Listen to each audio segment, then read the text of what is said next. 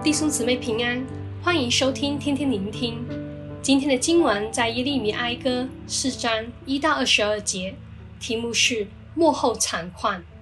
神曾经在生命记五章九节说道：“不可跪拜那些像，也不可侍奉他，因为我耶和华你的神是忌邪的神，恨我的，我必追讨他的罪，自父及子，直到三四代。”到了耶利米哀歌，就真实地描述到当时的选民得罪了神之后被追讨的惨况。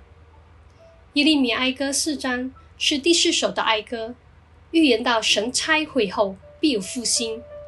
另外，本章第一个词的原文是何其，是一首依希伯来字母排序的字母诗。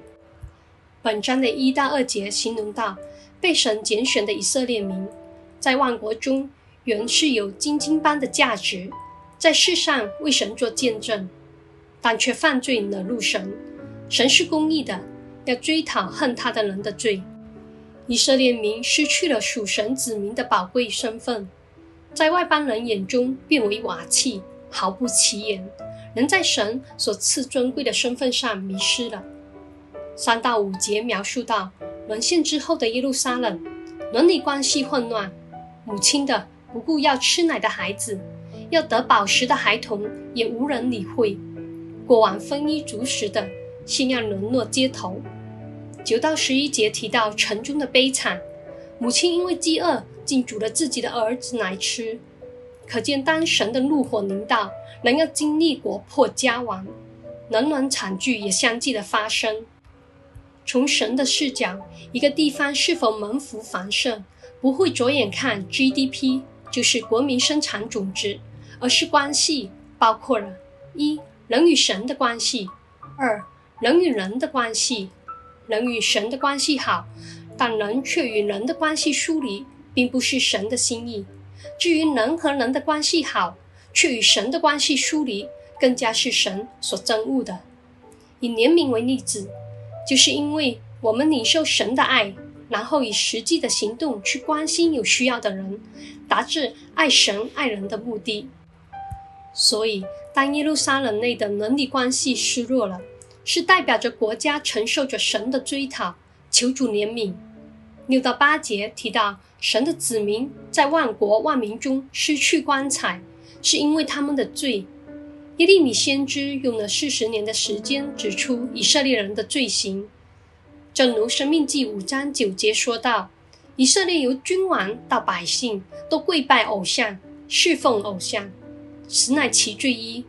而人硬心不听先知的警告，明知故犯，此乃其罪二。”十二到十六节更针对性地指到先知和祭司的罪行。先知原是将神的旨意传递给人，却因为了讨好王，扭曲了神的旨意。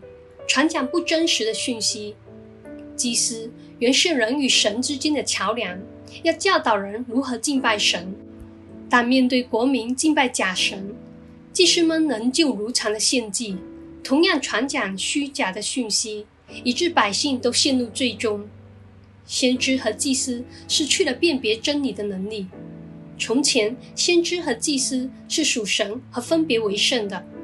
耶路撒冷沦陷之后，如经文所说，他们在街上如瞎子乱走，又被血玷污，以致人不能摸他们的衣服，能向他们喊着说：“不洁净的，躲开，躲开，不要挨近我。”十七到二十节说到，以色列民仰望人的帮助，结果不但不能得到拯救帮助，还要被仇敌追赶，以色列民也被分散到其他地方。然而，在二十二节，神留给以色列民一个盼望：锡安的民啊，你罪孽的刑罚受足了，耶和华必不使你再被掳去。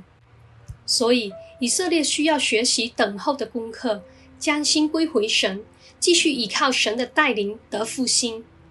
弟兄姊妹，今天我们都承受着与当时以色列民相似的状况：身份的迷失，伦理混乱。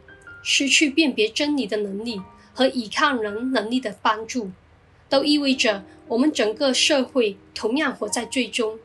我们需要回转、悔改，求主帮助我们，靠着耶稣基督，重拾神儿女的尊贵身份，在伦理关系中彼此相爱，靠着圣灵认识真理，一心依靠神往前行。